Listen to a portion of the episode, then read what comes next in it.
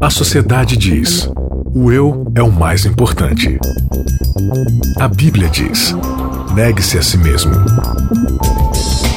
O mundo incentiva: siga seus desejos. Jesus convida: siga-me. A cultura diz: pense igual, seja igual, conforme-se. O cristianismo diz: não se conforme com os pensamentos deste século. Contra a cultura. O evangelho clama pelo diferente. Começando mais um Contra a Cultura, o Evangelho clama pelo diferente. Hoje estamos aqui, ó, com uma live. Neste momento estamos gravando Contra a Cultura e tem gente ao vivo aqui acompanhando a gente através do Facebook do Isaac, que é um Facebook popular. Ele é uma pessoa assim que tem muitos seguidores e muito É verdade, conteúdo. Nesse momento estão assistindo a gente mais de uma pessoa. e aí, Isaac, beleza? Beleza, tamo aí segurando o celular até a mão cansar. Tiago Rodrigues. Olá, Tudo bom? eu estou bem, e vocês? Você também tá fazendo uma live? Não, Não? não. Você não O é que uma que você pessoa tava Eu tava fazendo um Periscope, mas aí, eu- como é que eu posso falar Periscope melhor, né? Eu nunca ouvi falar essa palavra, Não. então fica tranquilo. Periscope. Ah, e aí, mas eu parei já, porque Ah. o Isaac bomba muito mais que eu. Ah, Entendi. Nayeli Leite. Oi, miga. Tudo bom? Tudo bem, e você? Afogando o próprio eu. Esse é o tema de hoje aqui do Contra a Cultura. Nós vamos falar sobre o que, Isaac Rezende? O Isaac Rezende, pra quem não sabe, é o nosso publicitário aqui, né? Do Contra a Cultura. Ele que faz esses títulozinhos aqui, a gente só assina embaixo. É que ninguém dá pra entender necessariamente o que, que os títulos querem dizer, mas eles dizem alguma coisa. Ou não. Mas hoje, qual que é o tema mesmo hoje? Afogando o próprio eu. A gente Afogando vai falar eu. sobre o batismo. Batismo. É no batismo que a gente afoga o próprio eu. Quer dizer, alguns, né? Porque tem gente que o eu volta junto das águas, né? Afogando o próprio eu, esse é o quinto episódio da série O Deus Desconhecido. Serão 12 episódios aqui para você que acompanha a Rádio Novo Tempo e também através do nosso podcast. Você pode baixar um, apli- aplicativo é, no seu celular, procurar o nosso canal Contra a Cultura e assinar, tá bom? Se não, se você preferir, tá lá no nosso site também, novotempo.com barra contracultura, tá bom? Repetindo, novotempo.com barra contracultura. Nayeli Leite, você que é a voz Da esperança. da esperança neste, neste podcast. O que, que é o nosso guia de, estru, do- de estrudo? né? Nosso guia de Strudel. Strudel. Que ainda não é outro país. Deu até uma Passando do fome. inglês pro alemão aqui, É, vai. de strudel, né? É, o nosso guia de strudel deu essa semana. Então, o guia de estudos, tá? Vai- Vem falando um pouquinho da necessidade que nós temos como cristãos, Tiago, de ser cheios do Espírito. Você está cheio, cheio do Espírito hoje? Tá cheio de graça. É, Se estou cheio de graça, a amém. E está vindo, ok. E vamos, vemos também um pouquinho do batismo e a ligação que ele tem com o recebimento do Espírito Santo. Também existem algumas pequenas condições para que isso aconteça. E por fim, as diferenças entre as pessoas que vivem guiadas pelo seu próprio ego e as que vivem controladas pelo Espírito Santo. E o nosso versinho aí pra dar o pontapé no- na nossa discussão de hoje? Nosso versinho de João 10, 10, o ladrão vem somente para roubar, matar e destruir. Eu vim para que tenham vida e a tenham em abundância. O que, que é batismo? Como que a gente pode definir isso? O conceito de batismo? Como é, é, a Bíblia apresenta batismo? Que revelações a gente tem a, a respeito disso? Isaac, Tiago e Nayeli. Com a palavra, o nosso semântico. Semântico. Não, se- semanticamente. ah, você quer- Pode falar, Quer falar? anjo de Deus. Ok. Batismo tem a ver com, com uma prática que já era que é anterior a, a Cristo, né? Não é algo que começa em Jesus. Ah, o batismo tem a ver com imersão, com imergir, mas o batismo é aparece no, no contexto das palavras de Cristo como sendo algo que faz parte da caminhada do discípulo. Mais tarde, Paulo, no Romanos capítulo 6, vai identificar, vai dizer que através do batismo a gente se identifica com Cristo, porque em última análise, o que Deus espera é que a gente viva a experiência de Cristo na nossa vida também. Então, ah, o discípulo de Cristo, ele se identifica com o mestre através do batismo, porque Paulo diz que assim como Jesus foi sepultado e ressuscitou, assim também nós, pelo batismo, fomos sepultados com ele e ressuscitamos para uma novidade de vida. Então, o batismo é a maneira pela qual eu deu demonstração pública de que me apropriei, assumi a morte de Cristo como sendo morte do meu eu e assumo então a vida de Cristo para viver uma vida ressurreta em novidade de vida. Então é sepultamento do próprio eu? Seria mais ou menos isso? Ou isso? É, eu acho que é essa ação do Espírito Santo, claro, simbolizada através de um, de um ritual, né? De um, de um rito pedagógico para mostrar pra gente que ali a nossa vida ela tá sendo morta, literalmente, né? O nosso eu, ele vai ser afogado e quando a gente voltar, quem vai estar tá na nossa vida, quem vai estar tá dirigindo a nossa vida é Deus através do Espírito Santo. Agora, o que, que significa ser batizado pelo Espírito Santo? Hoje a gente é comum, né? A gente sabe é batismo, ah, batismo, imersão, né? Ou, é, enfim, essa, no culto ali, né? O, a pessoa sendo batizada e tal. Tem o lance também da igreja católica, onde as crianças são batizadas. Enfim, a gente tem essas ideias aí de batismo. Mas o que, que significa ser batizado pelo Espírito Santo? Uh, eu acho que tem uma, uma questão importante, acho que para essa discussão, é a mudança da preposição, né? Porque não é pelo Espírito, é no Espírito. Se eu entendo o batismo como sendo uma imersão, se eu entendo o batismo como sendo essa imersão, Legal. o batismo não é, eu não sou batizado pelo. pelo. Ele não é uma ação dele em meu favor, ah, é uma ah, ação okay. dele uh, em tudo, né? E sou eu submerso, me perdendo nele, né? Emergindo nele. Então o batismo é no, no Espírito. Mas deixa eu te perguntar, o batismo no Espírito Santo, ele só vai ocorrer na minha vida no dia que eu me batizei por imersão ou ele acontece gradualmente ou continua acontecendo no decorrer da minha existência? Jack, responde essa pergunta. o batismo no Espírito Santo é um trabalho diário de morrer pro eu. Paulo ele vai falar o tempo todo de uma briga que ele tem com o seu eu tentando voltar à vida, né? Ele falando do, do que o velho homem briga para poder voltar, briga para poder assumir de novo o controle da sua vida, né? E aí ele fala o tempo todo: eu tô crucificado com Cristo. É, ele, ele não saiu da cruz ainda. Ele tá crucificado com Cristo. E o velho homem o tempo todo quer fazer o que o velho homem quer fazer dentro de cada um de nós, que é a autopreservação, que é a salvação própria, né? E muitas vezes, como a gente comentou no episódio passado, o Espírito Santo nos leva a fazer coisas que, aliás, na maioria das vezes, né, nos leva a fazer co coisas que são contra o nosso próprio interesse, no sentido pecaminoso de interesse, né? Nossa autopreservação, tirar da zona de conforto, fazer servir o outro, pensar mais no outro do que na gente. E aí, nesses momentos que o Espírito Santo quer nos dirigir a essas ações, o eu vai fazer de tudo para voltar e assumir o controle, né? É essa que a gente chama de natureza pecaminosa, de fazer o eu é, agir em torno dos nossos próprios interesses. Então, é esse papel de você morrer o tempo todo, que claro, você tem que estar submisso ao Espírito Santo para isso, né? Ele te convencer e você aceitar de que você precisa morrer o tempo todo. É, é um trabalho diário o tempo todo e não tem, não tem hora para começar nem hora para terminar. E eu acho que quando a gente fala de cheios do Espírito Santo, é parece tão óbvio e tão infantil dizer que para você se encher de alguma coisa você tem que estar tá vazio. Se você não tá vazio, não enche. Quer dizer, Sim. não enche por completo, não enche, vai, vai entrar uns pedaços. Completa, né? Só completa. Completa o tanque aí. Não enche. Então, diariamente eu preciso perder as minhas coisas para poder uhum. É, e é uma coisa do, dessa coisa do batismo no Espírito, e Jesus associou, quando falou com Nicodemos, né, nascer da água e do Espírito, Jesus coloca essas coisas andando uh, próximas. Depois, Paulo também, como disse em Romanos capítulo 6, ele vai aproximar essas duas ideias do que é vivido na cerimônia, do que é vivido na vida do crente após a cerimônia né, do batismo que é exatamente isso. Nós somos. Existe o batismo na água como sendo um evento, o batismo no espírito é isso do, do todo dia, né? É isso da, da caminhada com o espírito.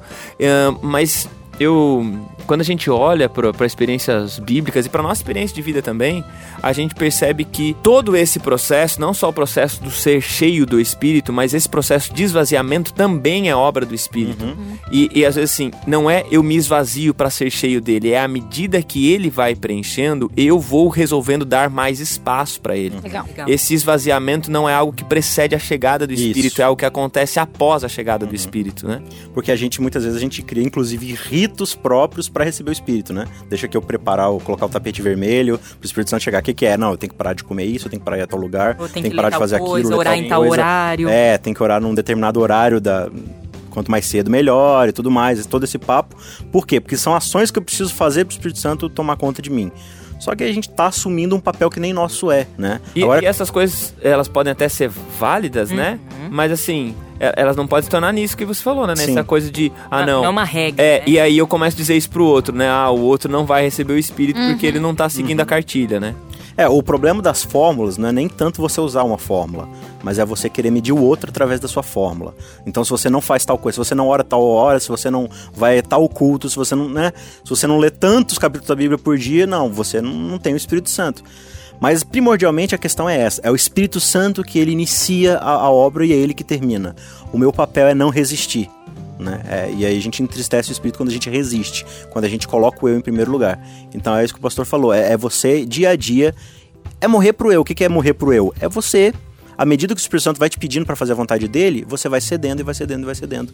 Não chega nem a ser dia a dia, né? É minuto a minuto. Porque a tendência é o meu eu tá sempre lá em cima mandando. A gente peca até enquanto dorme, né? É. é, esse. Eu me lembrei aqui de uma dessa questão nossa diária, né, de querer fazer tal coisa para poder alcançar a perfeição ou querer ter a salvação, né, por méritos nossos. E a gente nessa caminhada que a gente diz de santidade ou caminhada santa, né, em busca da santidade, é, a gente é egoísta, né? A gente é, até aí a gente não, não tá fazendo o papel que a Nayeli colocou agora há pouco, é que é do Espírito gente... Santo, de apontar para Cristo. Não, até o lance da salvação, da espiritualidade, tá apontando pra gente, né? Pra gente o tempo todo, tá vendo? Eu consigo, ó, se eu parar de comer tal coisa, eu tô, tô mais santo. Se eu parar de fazer tal coisa, parar de vestir tal coisa, parar de não sei o quê, aí tudo apontando, os holofotes estão para mim pra ainda, mim. né? É que a gente entende a santidade como uma coisa que de conquista própria e a salvação também. A gente não consegue desconstruir isso na cabeça. Não sei quanto tempo a gente ouviu coisas que levaram a gente a acreditar nisso, ou quanto tempo a gente não gastou sentado na Bíblia e pedindo a Deus discernimento, mas no fundo a gente acha que a santidade é uma coisa para mim. É para eu me separar, é para eu ir para um lugar mais, é para eu não fazer isso, não fazer aquilo, sendo que a santidade tem tudo a ver com a forma como eu trato as outras pessoas. E, e tem a ver a santidade, né? E quando a gente olha para o Antigo Testamento mesmo, a santidade sempre é resultado da relação do povo com Deus, né? E essa relação ela é, ela é totalmente iniciativa divina. Uma vez eu vi uma frase do Ariovaldo Ramos que eu acho muito bacana sobre santidade, que ele diz o seguinte, que nós que a gente vê santificação como sendo uma escada que a gente vai subindo. Uhum. E ele fala uma coisa muito interessante, o seguinte, santificação não é uma escada. É uma escada, mas talvez seja uma escada rolante, que não é você que sobe a escada, é a escada que sobe você. Hum. Legal. Uhum. Entendeu? Então assim, a santificação é você entra num momento em que você é elevado pelo Espírito, não que você vai conquistando novos estágios. Inclusive é o, o, o tema aqui, né, o no, a nossa nosso próximo episódio aqui dessa temporada é santidade não é para mim. Semana que vem a gente vai falar especificamente sobre isso. Desculpa. Ai, é, pois é, você deu já um, um spoiler aqui não, mas, pra gente. Mas a gente não pode ai, censurar ai. o Thiago porque ele tá sendo usado pelo Espírito. Você ah, não é. pode controlar o Espírito. é, ele sentiu, ó, ele sentiu o toque pra falar é, isso né? agora. Não, olha só, olha só. Nesse episódio, inclusive o guia de estudo trouxe aqui pra gente as condições para receber o Espírito Santo. Mas só voltando ao negócio do egoísmo, rapidinho. Ah. Porque você falou do egoísmo e foi a Ana Eric que puxou esse negócio de santidade. Ah, pronto. Quer dizer, eu sou Mas sempre é, culpada. Ah, Mas esse negócio que falou do, do, egoísmo é que a gente tem às vezes, essa noção do egoísmo que é a gente só pensando na gente e tudo mais, mas tem esse, esse aspecto do egoísmo também, que é a gente. É, quando eu trago sobre mim uma responsabilidade que Deus já assumiu como sendo dele, que é a responsabilidade por salvação, talvez não seja uma ação egoísta, mas é parte dessa, dessa paganização do cristianismo que a gente vive, que é esse cristianismo que eu construo um caminho para ser salvo ou um caminho para confirmar a salvação, quando uh, a gente vê que a missão do Espírito é convencer da pecado, justiça e do juízo. A missão do Espírito é guiar a toda a verdade. A missão do Espírito é amparar, é interceder, porque vocês não sabem nem orar. Paulo fala, vocês não sabem nem orar como convém. Uhum. O Espírito tem que interceder por vocês, porque nem a oração mais bonita, aquela oração cheia daqueles adjetivos lindos, né, lindos palavras e tudo mais, tal, que parece que a pessoa está consultando o dicionário ali rapidinho. Essa oração não é melhor ainda. O Espírito ainda tem. Ou seja, quando a gente olha para a maneira do Espírito, para essa coisa do, do batismo no Espírito, para esse Espírito que age na vida da gente, quando a gente olha para a missão do Espírito, a gente vai descobrir que tudo, do mínimo ao máximo, só será feito pela ação do Espírito.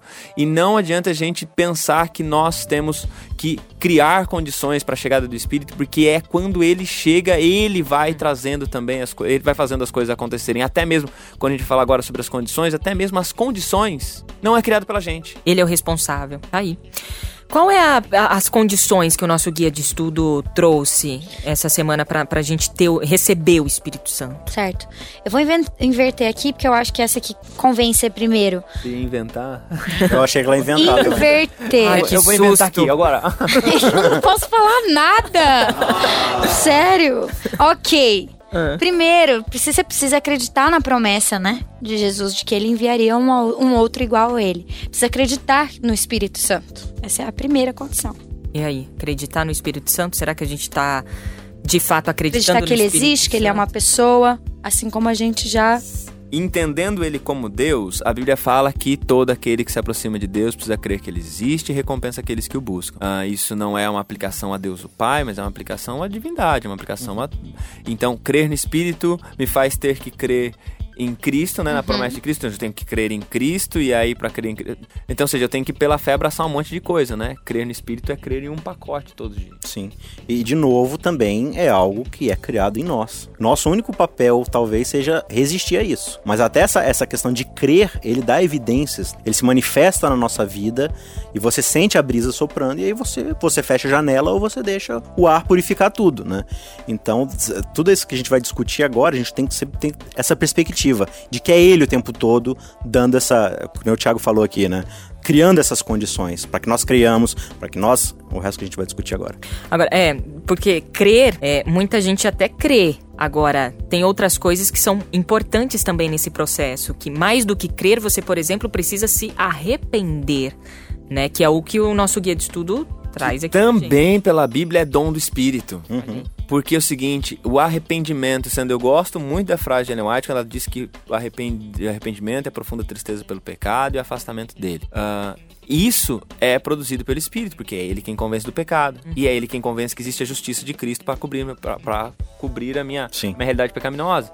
Então, assim, uh, o arrependimento, que é essa confrontação com quem eu sou e com quem eu poderia ser, é produzido também pela ação do Espírito. Mas assim, a gente não tá. É, é só estou dizendo, é, salientando isso, porque não sei como é que eu consigo dizer isso de uma forma clara, não é nem clara, mas assim, em última análise, a gente não faz nada. Uhum né? Última análise, eu acho que faz parte essa questão das condições e tudo mais, mas é importante entender que as condições são criadas pelo Espírito. Não tira a nossa, a nossa razão, né? Por exemplo, ah, então a gente não faz nada, então é. Tamo aí, paradinho. Como que é esse não fazer nada? Né? Então, é o que eu falei, tipo, o nosso único, a nossa única atuação nesse processo é resistir, uhum. entendeu? Então, tudo, tudo tá sendo feito para nós. Nós temos essa escolha, resistir. É resistir, e resistir não é difícil, ainda mais na não nossa resistir. condição, na nossa condição caída, entendeu? É você seguir sua própria vontade. Eu acho que dentro dessa, dessa ilustração aí da escada rolante, é você entender que você já nasce numa escada rolante. Não é nem você que caminha até a escada rolante. Uhum. Você já nasce nela, você já é predestinado a isso, a essa salvação. Só que é nosso, nosso, nossa liberdade você andar para trás, virar as costas e começar a descer a escada. Só que você tem que correr mais rápido porque ela tá indo, né? Quando o guia indica o, a oração, Acho que esse daí é uma, que é uma outra condição. Que é também. o que toca bem na nossa liberdade. Então vamos lá, a gente falou de, de acreditar no Espírito Santo, arrependimento Entender. e agora a oração. A oração. Eu acho, eu, mas é muito louco o negócio de não fazer nada, porque assim, fé, a Bíblia indica como sendo um dom que vem de Deus. Arrependimento é algo Nossa, também Deus. produzido por Deus. Aqui. Oração, ah não, oração é o que eu faço, mas a oração de vocês também não presta, o Espírito tem que interceder. então assim, no final, quando a gente vai olhando de perto, e aí volta, né, o Isaac falando da gente não resistir, uh, é uma escolha simples, diária, constante, que é a escolha da gente se manter sob aquilo que o Espírito Santo está querendo fazer. Uhum. É se manter aberto, se manter disponível para receber tudo isso, para receber a fé, para receber o arrependimento, para permitir que ele ore uhum. em nosso lugar. É claro que ele transforma orações que são feitas, ele não transforma orações que nunca são pronunciadas, né? Sim. Ele transforma a oração que é feita. Uhum. É, acho que isso, isso cai muito dentro daquela ideia da, de Laodiceia, né? Não, você tem que comprar de mim roupa pura e colírio. Mas como? Tá aqui o ouro. É. Eu, eu tô te dando ouro pra você comprar. Mas o dinheiro é seu, então. Toma aqui o dinheiro e compra de mim. Né? Então o Espírito Santo é isso. Ó, eu tô te dando todas as condições aqui. Você vai falar, ah, sou eu que tenho que fazer então? Então, é, mas. tá aqui, entendeu? Eu, eu tô te deixando na cara do gol. Só que sou eu que chuta Como também. é que eu vou me arrepender? É, tá aqui, ó. Então, é isso aqui, ó. É. isso aqui, aceita, aceita. Agora, sim, Naeli, por favor. É, que eu acho legal que a, o nosso guia de estudos trouxe Lucas 11, 8 a 10 e tal, falando da intercessão persistente.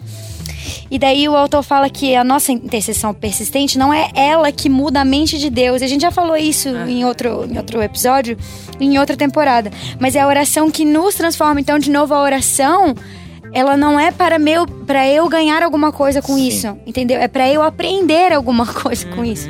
É para o Espírito Santo fazer algum Sim. trabalho em mim. É, quando a gente cita muito essa frase, é, né, a oração é o que move o braço de Deus, a gente passa a entender a oração como um poder místico de manipulação do divino, né? Mas o, o papel da oração, principalmente além de me conectar com Deus nesse sentido de relacionamento e não de manipulação, é, é entender que eu estou me colocando diante dele, para ele mudar o meu coração e alinhar o meu coração com o dele. Inclusive, Lucas 11, onde tem lá e buscar. É, e, Medida, é, Sim. se, se você Um me dos buscar, você vai me achar. Se você Bater, vai bater, abrir. vai abrir e tal, né? É, é- é uma coisa que a gente fica. Sim. meio- a gente dá uma equivocada nisso. Esse é um dos versos mais mal interpretados da Bíblia, né? Daquele pacote de, de top que a gente tem de versos mal interpretados, a gente entende essa, essa- esse convite de Cristo pra gente pedir o que a gente quer, né?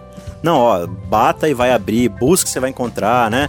Procure você vai achar e tal. E aí a gente acha, não, eu quero um emprego, então tem que buscar pra, né, pra achar, tem que bater pra abrir.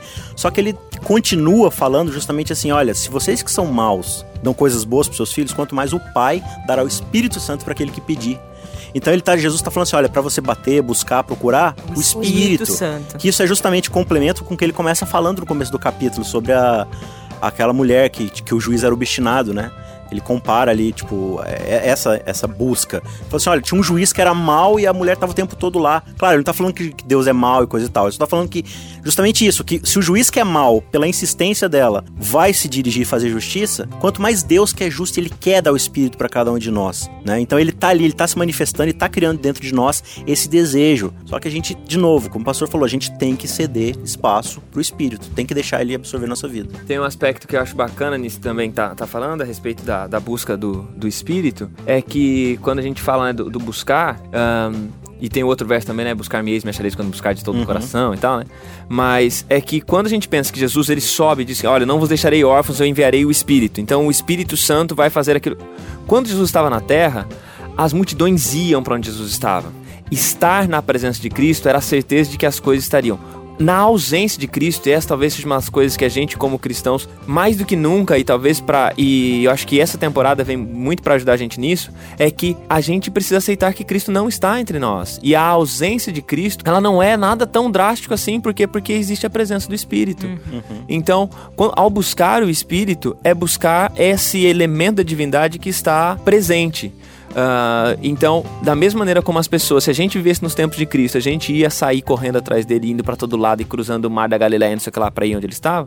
Hoje também é mais ou menos isso. É o, o divino que está conosco, é o Espírito, e a gente e buscá-lo é buscar essa presença do divino. Né? Então vamos lá, a gente falou sobre arrependimento, acreditar, oração e agora vem o que o guia de estudo traz como obediência, né? Que é uma condição para a gente também receber o Espírito Santo, né? E, e aí, a gente nasce já com essa predisposição de obedecer? A gente nasce para obedecer? Então, é, acho que nascer para obedecer, nascer com a predisposição de obedecer são coisas diferentes aqui no caso, né?